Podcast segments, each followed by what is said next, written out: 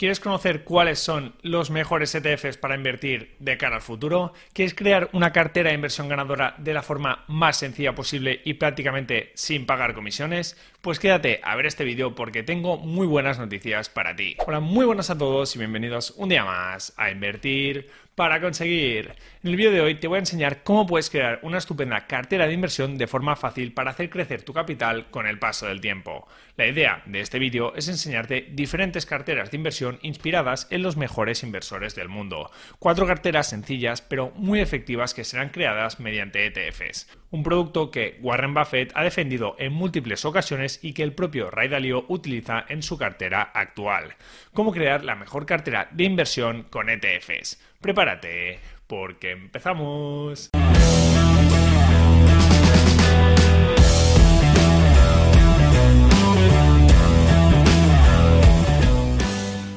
Primero de todo, y antes de empezar a ver las diferentes carteras, me gustaría aclarar algunos conceptos muy importantes. Como he dicho, para construir las diferentes carteras de inversión utilizaremos ETFs o fondos cotizados, que son un producto financiero que se compra de la misma forma que las acciones, pero que funciona como un fondo de inversión. Es decir, que los ETFs nos permiten invertir en muchas acciones a la vez un producto ideal para la mayoría de inversores ya que ofrecen una gran diversificación a un coste muy bajo. Y esto pues al final se transforma en mejores rendimientos con el paso del tiempo.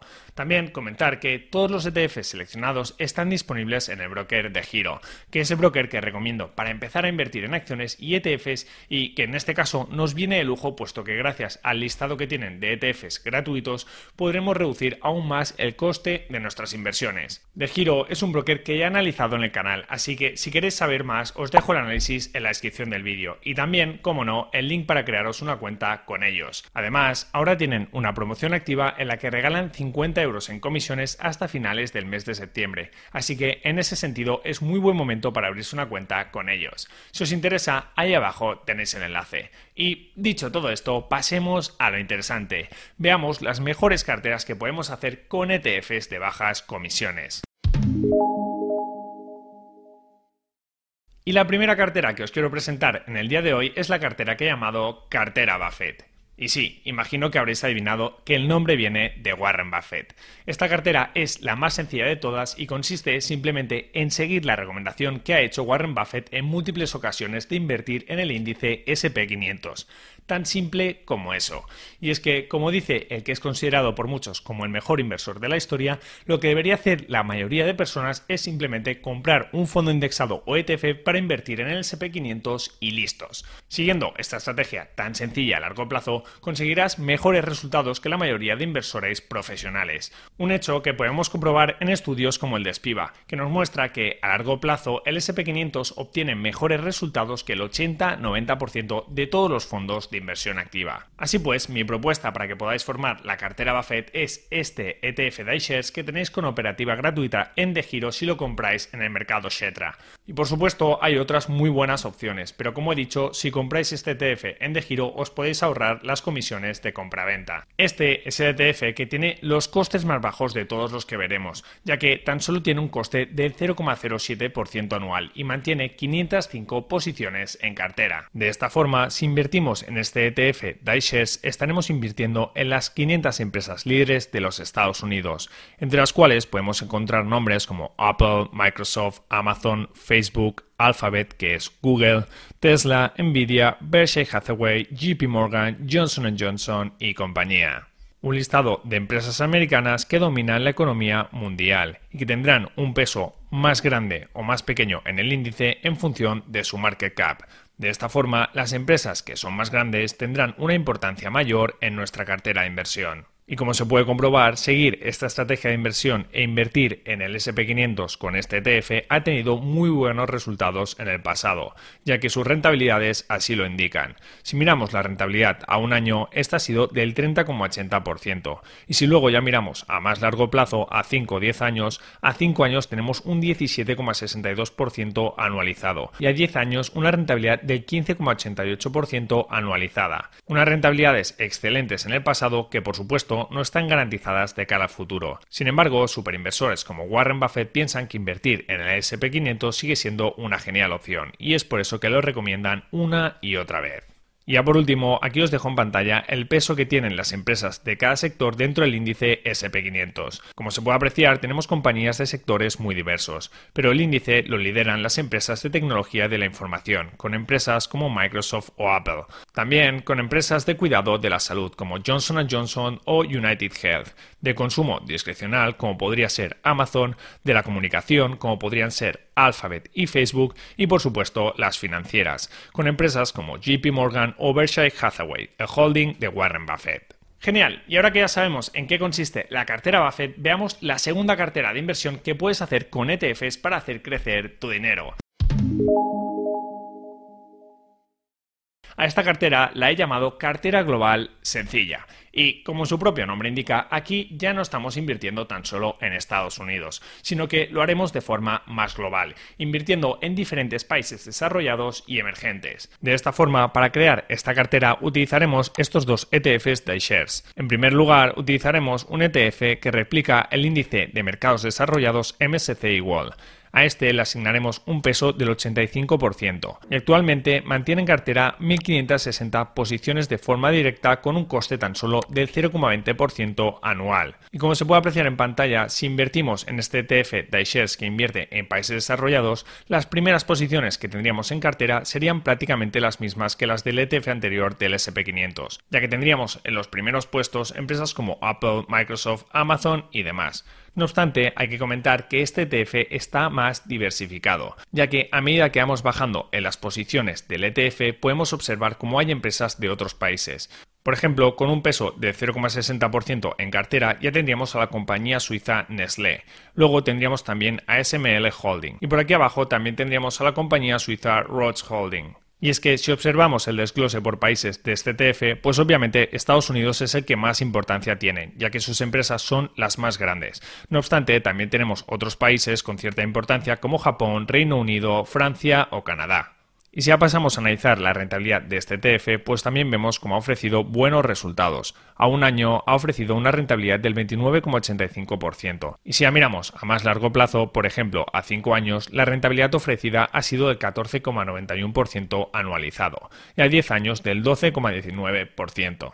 Por otro lado, tendríamos el ETF de iShares que replica el índice MSCI Emerging Markets, que es un índice de países emergentes. A este otro le asignaríamos el 15% restante, y este ETF pues tiene actualmente 943 posiciones en cartera, con un coste tan solo del 0,18%.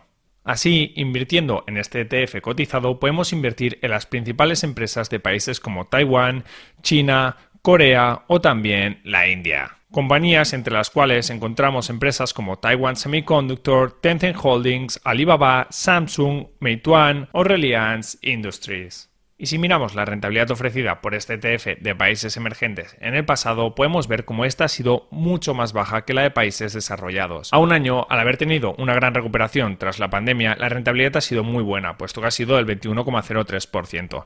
Pero si ya miramos a más largo plazo, la rentabilidad ha sido a 5 años del 9,88%, que tampoco está nada mal, y a 10 años ya bajaría hasta el 4,25% anualizado rentabilidades que son inferiores a las ofrecidas por el SP500 o el MSCI World. Pero sin embargo, yo creo que puede ser interesante tener un porcentaje de países emergentes en cartera más que nada para diversificar más nuestras inversiones y por supuesto para tener exposición a China.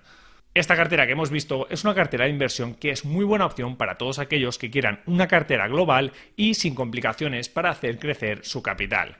Muy bien, y ahora rematemos este vídeo con las dos carteras de ETFs más completas de este listado. Pero antes aprovecho para pedirte que le des un buen me gusta al vídeo si te está gustando el contenido y también que te suscribas al canal dando la campanita para estar al día sobre cuáles son las mejores inversiones. La tercera cartera que os traigo hoy la he llamado cartera global variante Small Caps, una cartera muy similar a la que hemos visto anteriormente, pero que además incorpora empresas de pequeño market cap. De esta forma lo que hacemos es diversificar un poco más nuestra inversión y tener exposición a empresas más pequeñas que antes no teníamos. Y para lograrlo, lo primero que hacemos es cambiar el ETF de países emergentes. En este caso, no tenemos el MSCI Emerging Markets a secas, que solo tiene empresas de gran market cap, sino que metemos el MSCI Emerging Markets Investable Market Index, que por el mismo coste incorpora más de 3.000 posiciones teniendo tanto empresas grandes como medianas y pequeñas un ETF de países emergentes que comparte las principales posiciones con el ETF que hemos visto anteriormente de Emerging Markets. Y es por eso que cuando observamos las rentabilidades, estas son similares. Aunque eso sí, hay que comentar que este ETF está más diversificado al incorporar empresas medianas y pequeñas. Por otro lado, para añadir empresas de pequeño market cap de países desarrollados, lo que hacemos es añadir un ETF extra, puesto que el ETF que replica el MSCI World no las incorpora. Y en este caso, el ETF elegido para esa función es el iShares MSCI World Small Caps, que tiene unos costes anuales del 0,35% y que cuenta con 3.432 posiciones actualmente. Un ETF en el cual predominan las acciones de Estados Unidos, seguidas por países como Japón, Reino Unido o Canadá. Eso sí, en este caso, las empresas que tenemos en cartera no son tan conocidas, puesto que son más pequeñas. Y como podemos observar, el peso o importancia de cada una de estas empresas en el índice está muy repartido, hecho que nos indica que es un ETF muy diversificado. Por último, respecto a rentabilidades, esta ha sido increíblemente alta en el último año, pero tenemos que tener en cuenta que eso es por la recuperación tras la pandemia. Y si ya miramos a más largo plazo, por ejemplo, los últimos tres años o desde el lanzamiento del fondo, vemos como la rentabilidad anualizada ha estado en torno al 11-12%. Esta cartera es interesante para todos aquellos que quieran seguir teniendo una cartera global sencilla pero un poco más diversificada, o para aquellas personas que piensen que las small caps van a comportarse mejor que las empresas grandes y que por eso vale la pena tenerlas en cartera, ya que si por ejemplo miramos las valoraciones actuales podemos observar cómo las empresas pequeñas cotizan a per 20, así que cotizarían más baratas respecto a sus beneficios que las de gran market cap, que están cotizando a 29 veces beneficios. Ok, y ya para rematar el vídeo de hoy os traigo una última cartera, la cartera global variante REITs. Esta cartera es interesante para aquellas personas que quieren tener algo más de exposición a las inversiones del sector inmobiliario a través de REITs.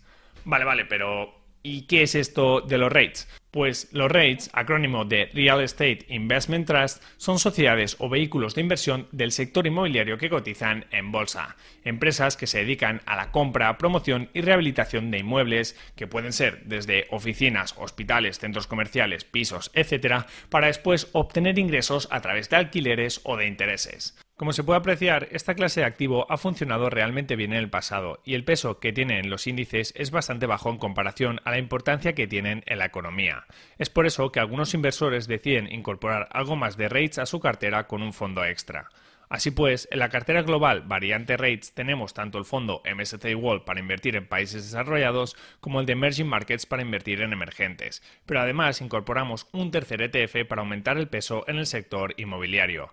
Y para esa función incorporamos el ETF Banek Vectors Global Real Estate, un ETF que incorpora las 100 principales posiciones de empresas del sector inmobiliario a nivel global y que tan solo tiene unos costes anuales del 0,25%. Compañías que son en su mayoría de Estados Unidos, aunque también tenemos empresas importantes de otros países como Japón, Alemania, Australia o el Reino Unido. Como podemos ver, el top 10 posiciones pesa actualmente un 34% sobre el total del fondo, y entre estas compañías podemos encontrar nombres como Prologis, Digital Realty Trust, Public Storage o Simon Property Group, entre otras. Además, en este caso también hay que añadir que este ETF es de reparto y que reparte dividendos de forma trimestral, algo que suele ser habitual en los ETFs de REITs. Y estas son las cuatro carteras que os quería enseñar hoy, aunque sinceramente tengo que reconocer que también quería presentaros una última cartera muy completa la cual nos permite conseguir la máxima diversificación con el mínimo coste posible. No obstante, este vídeo se me ha alargado demasiado, así que si os interesa el tema decídmelo en los comentarios y así prepararé un vídeo con esta nueva super cartera y algunas más en los próximos días. Y hasta aquí el episodio de hoy. Muchas gracias por escucharlo. Quiero recordarte que este podcast se crea a partir de los vídeos que subo a mi canal de YouTube Invertir para conseguir. Ahí tienes todos mis contenidos en formato vídeo. Si te ha gustado el episodio, te animo a que te suscribas a este podcast, a que me dejes una valoración positiva y por supuesto a que lo compartas con todas aquellas personas que pienses que les pueda ayudar. Muchísimas gracias por estar ahí un día más y nos vemos en el próximo episodio. Un saludo.